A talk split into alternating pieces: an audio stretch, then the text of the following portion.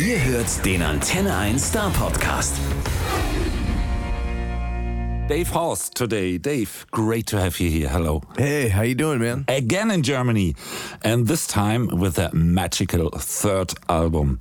Uh, how does it feel to to get the Magic Three as a solo artist? Uh, it feels really good. Um, I think uh, an old friend of mine told me long ago that ran a record label. He said that you don't even exist until you've made three records, and so that stuck with me for many years. And to finally get to a third record um, feels like uh, new territory. So it's uh, it's exciting. Even if you did a couple of records before, of course. Well, yeah. I mean, I think that um, in today's world.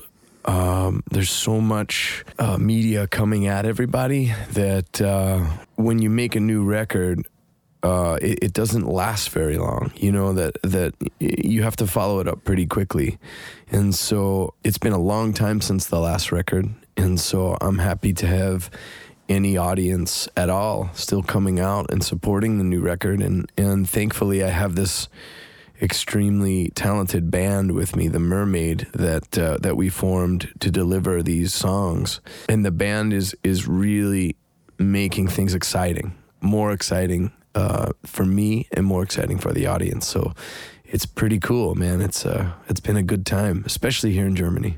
Not only mates.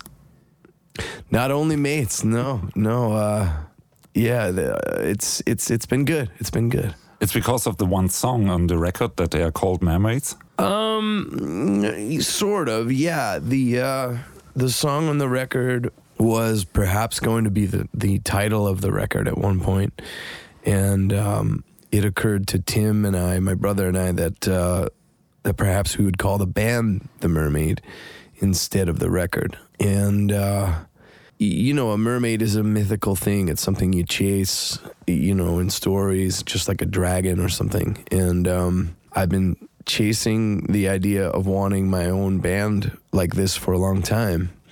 And, uh, you know, so I think that there's a, a sort of a connection there.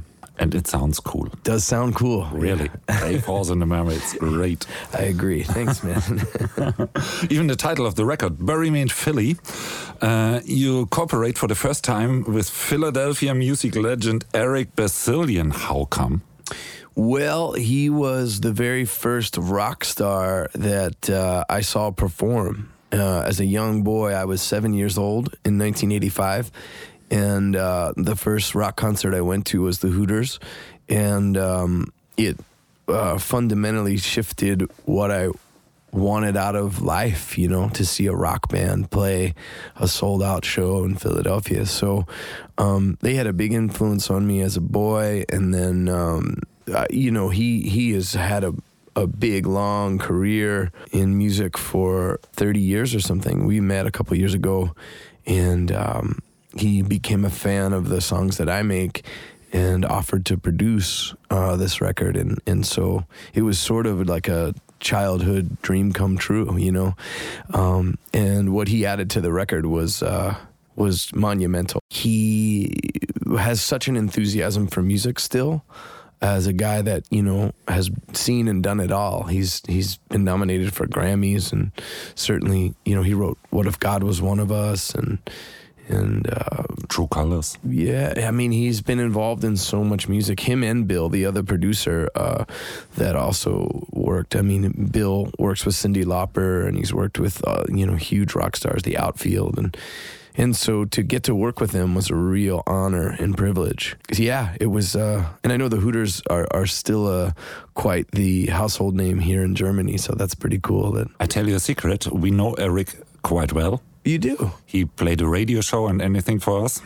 Oh, cool. And maybe next time when he's here, I ask him about you. Yeah. What do you think he will answer? Uh, I don't know. I think he would say that we had a really good time making the record. I know that he really enjoyed the making of Bury Me in Philly, and um, I think he really loves my brother Tim, and uh, he was really excited to have a young guy like Tim, 20, 23 years old, who's excited about playing guitar and excited about rock and roll. He's a re- he's he's a very special guy, and so it was an honor to have him on the record. Yeah, to to work with him and have him help us get it from the demos to what you hear on that record. I keep that in mind and I send you MP3 with his answer. All right. Promised. I look forward to it. Again, you released 11 great songs, which seems to me in a tradition between Springsteen and The Clash. Critics write uh, between Springsteen and Billy Bragg, which is okay to me. But how do you feel with such analogies? Big shoes? I mean, the, I love those those artists, and they've made an, a huge impact on me. So to get those comparisons is uh, an honor. You know, I don't. Um, I know why they say it. I've certainly listened to a lot of Clash records. I've certainly listened to a lot of Bruce Springsteen. Um, they, are huge guiding lights for me uh, musically. So I think um, if someone hears that, they're they're not wrong. and it's quite good, even to me. Looking forward to a show. yeah, yeah. Um, often your songs are political statements. Uh, Dirty Fucker, for example. How important is, is this for you as an artist to uh, say political things in your songs? Uh, I just think that it's important to write uh, from a place of honesty and from your own perspective. For each artist, it's different. There, there are certain artists that I love and respect that don't make any political uh, uh, statements or take a stand necessarily. Um, for me, it just I think is a natural outpouring of the way I feel about the world. So you know, if I see uh, injustice or things that frustrate me or, or people that are taking advantage of working and poor people, or the best way for me to express my feelings is through music. And so I think inevitably that comes out in a you know in song and and it, they become political sort of statements. But it's imp- it's an important voice for me, and um, I got and it's funny I got a, um, a message the other day after we played in Wies, uh, maybe we played. No, we played down in Bavaria. We played in uh, Stuttgart. Oh no, no, in uh, sorry, in Munich. uh, we were in in Munich the other night, and I I made a comment about. Uh, the new president in America, and I got a, an email from a guy who's in the service who was very upset that, that I lost a fan and and all this kind of stuff. And I think you do run a risk sometimes when you're outspoken, but I think now more than ever, um, it's important for us to uh, make some distinctions between people who are leading, who, who have a profit motive or, or a power motive over human motive. I think um, we're living in really dangerous times uh, especially in in in the West. And so, if that costs me a few fans, I guess that's okay. You know, I, I don't. I think it's it's more important to speak out against injustice and and. And, and speaking out against the death machine, you know. Maybe that's the role of the artists in America since Trump more than ever. Perhaps. I mean, someone's got to do it. It, it doesn't seem like um, like we did enough to to keep evil at bay and now we're going to have to deal with that and and that's a scary thing so uh, while I still have a voice I'm going to use it to to say what I think about about the world. And even if you're not always writing about, let me say, uh, the winners in society, I think there's always hope in your songs. Is that you? Yeah, I think that um, I'm not sure exactly where that comes from. I mean, the first band that I ever was in when I was a, a kid was called Step Ahead, and the record was called There's Always Hope. so, uh, you know, I think that, I mean, I do believe in that, that I, I, you know, I think that without hope, then you're lost. You're like, what's your motivation to go on? And um, I've found in my own life that when things felt hopeless, that if you just clung on to one positive thing, it could take you through the darkness. And I think, um, so for me personally, I've seen that work time and time again. Especially for me, you know, music is is something that's always helped guide me through hard times, and I think it's it's the the the few things of magic that we still have in in this world that we can cling to. And it gives me hope that we can do things together you, you know? So yeah i think that's just something maybe my my mom taught me when i was little uh, that stuck with me that that you can overcome uh, darkness and depression and, and things like that if if you're willing to work hard and you're willing to get help you know and do things together.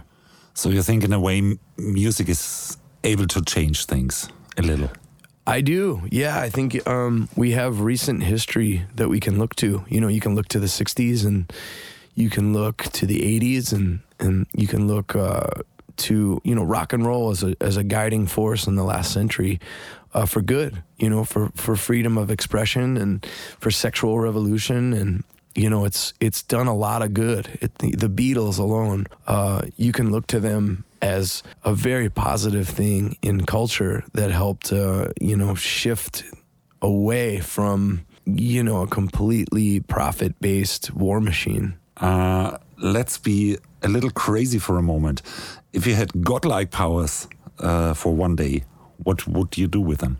Godlike powers. Um, I just I think that there's a lot of people that are suffering, and I would try to aid in that suffering. You know, there's a lot of people that um, you know just don't even have running water, or they live in a war torn area, or places where famine and and dictators and and people who are thirsty for power um, strip them of their human rights and their dignity. And I think I would that would be the first thing I'd try to address.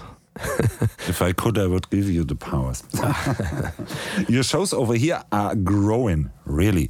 The first time I saw you was on the revival tour with Chuck Ragan, then later with the Gaslight Anthem, you're opening the shows. Uh, and now with the Mermaids. Where does it lead to? Madison Square Garden? Oh, um, I don't know. I think it, it would be a little crazy for me to offer a guess. I have no idea where it's going. Um, I think that when you do this for long enough, you realize that uh, things are always going to go in waves. You know, it's not always a stairway to heaven. You know, sometimes you put out a record that people don't like.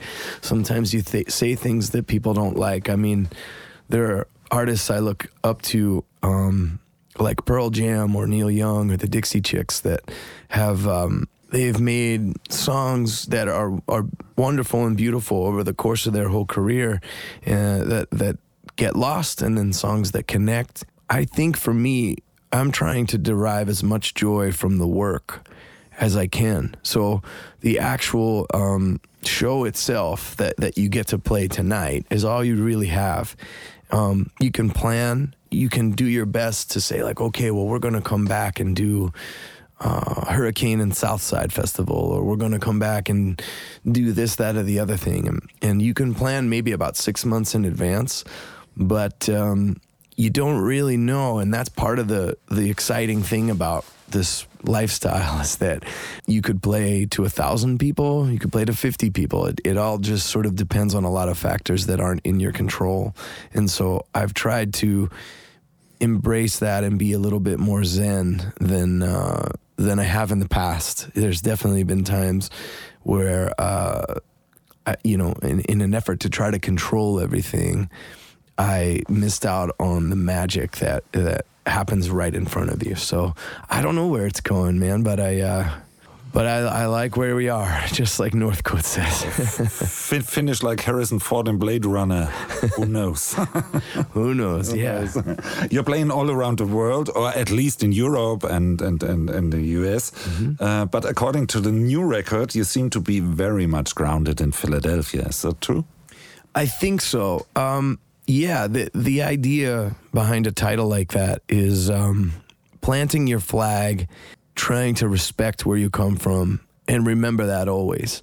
But as you say that, this is where I want to be buried, it doesn't mean that you're there now. You're alive now. You're looking out on the horizon and you can see the, the world. And for me, you know, I want to go play in Canada. I want to go play in Australia. I want to go play in in Asia and Europe, and and I want to uh, do it with with other people, and I want to keep it exciting. I think it's the best way to be ambitious and try to do exciting things is to is to do it while you stay grounded. You know, you want to um, know where you're from and know who you are, and then also uh, you can measure the distance between that and who you want to be. I think that's a lifelong journey and goal on your journey, you've met a lot of great musicians in your career till now, collaborated with some of them. Which one influenced you most?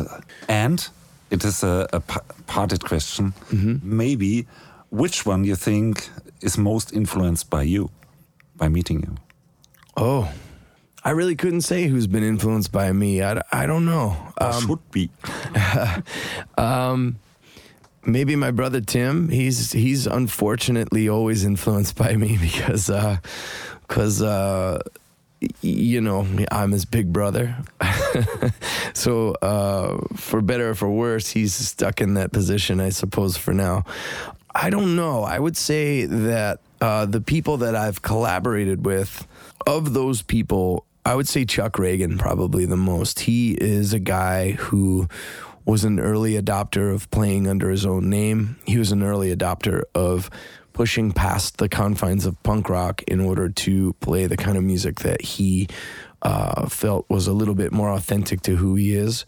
And the benevolence that he has in his heart and the camaraderie that he brings to the stage and to uh, what he does is so inspiring. He's a he is a guy with an immense talent and a huge heart, and uh, those things when they mix create uh, magic. You know, to me, he's a guy I look look up to, will always look up to. You know, he's a he's a man of dignity, and I think that uh, for for me, uh, he's probably of all the people I've collaborated with, the guy that I've learned the most from. Uh, as far as people I have not collaborated with uh, that have had a huge influence, I mean, then then you would go to uh, people like Conor Oberst or Patty Griffin or or Springsteen and Tom Petty. You know, those sort of pillars of songwriting that I've learned quite a bit about the craft of song and the, and the way to do things in a in a in an artistic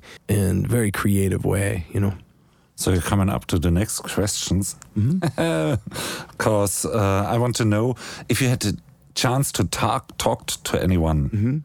Doesn't matter alive or dead. Who would it be, and what would you talk about? Uh, I would definitely want to speak with um, with John Lennon. Uh, I think that would be an interesting conversation. I think Karl Marx would be an interesting dinner conversation. Uh, th- th- those are two like historical figures, but I mean, I, I honestly have learned probably more from women than uh, that that's useful and valuable as an adult uh, than I have from from most men. So maybe like you know maybe Mother Teresa or um, Aretha Franklin. That would be a, a great hang. Tina Turner would be cool. I don't know. Uh, I think. It isn't too far to the Swiss where she's living right now. I think. Oh, is she living there? Yeah, oh, I think so. Um, yeah, I don't know. Uh, it's it's a hard question to answer. Um, but those are a couple good answers, I suppose. Uh, you've been in this area here before. Is there something good or maybe bad you remember? Um, no, I I've only I've not really had any bad experiences in this area. I'm not that familiar with um, the surrounding area, but I have been to Stuttgart a, a few times now, and uh, the food is always good, and the people are always kind, and the shows are usually really fun. Um, but uh, you know the the pace at which I've been um, working at has prevented a, a lot of uh, time in the individual cities. So, which is something hopefully that um, we can change with more success. You know, it gives you more time to maybe spend spend a little time in the towns. But the pace I usually work at is really fast. It's like, uh, you know, like in the last week we've been to Wiesbaden, uh, Munich, uh, Cologne. Like you know, every day there's a new show and a new thing and uh, to do. So unfortunately, I haven't had as much time as I would like in this actual town. All right, next time we show you a little around here. Yeah, that sounds great, man. I'll hold you to it. The last question is I ask everyone who's sitting opposite me. It's if you're stranded on a desert island and you can bring three things with you, just luxury things, no persons. Three things if I was on a desert island. Well, one would be a boat to get the hell off the island. Uh, my guitar, I suppose. Is there Wi Fi on the island? but you did the riddle. You're the first one who answered the boat. Great. Thank you for being here. Yeah, See thanks you for next having time. me, man. I appreciate it. Der Star Podcast bei Antenne 1.